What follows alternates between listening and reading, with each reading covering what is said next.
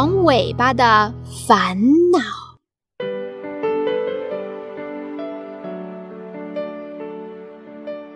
长尾猴有一条长尾巴，走在大街上，长尾猴屁股后面的尾巴总会翘得老高。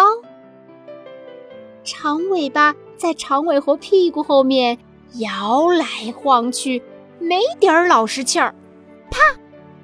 长尾巴碰到了散步的大熊，大熊不乐意了。嘿，你的尾巴在练习跳舞吗？长尾猴说了声：“哦哦，对不起，对不起。”继续散步。天气呀。太热了，没过一会儿，它的尾巴又晃了起来，这样感觉凉快一些。长尾巴猴的尾巴又碰到了正在骑自行车的小兔，小兔差点就从车上给掉下来。嘿，光秃秃的尾巴有什么美的呀？长尾猴说：“哦，对不起，对不起。”心想。在大街上真麻烦，不如我到电影院去看电影吧。长尾猴看得津津有味，竟然看出了汗。啊啊，好热，好热啊！哇！长尾猴又摇起了尾巴。这尾巴呀，不摇不要紧，一摇麻烦就来。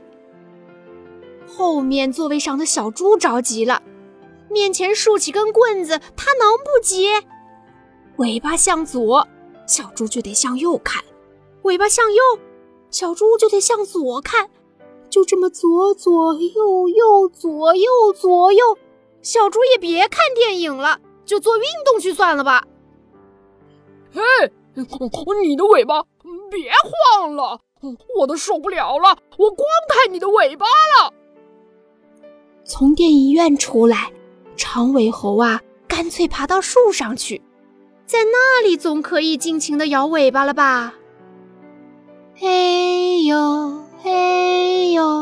摇了一会儿尾巴，啪！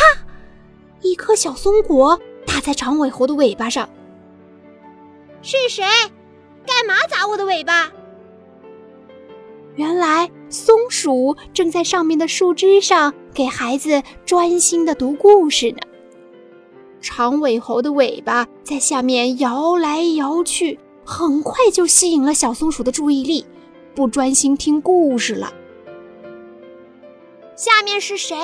能不能别打扰我的孩子听故事？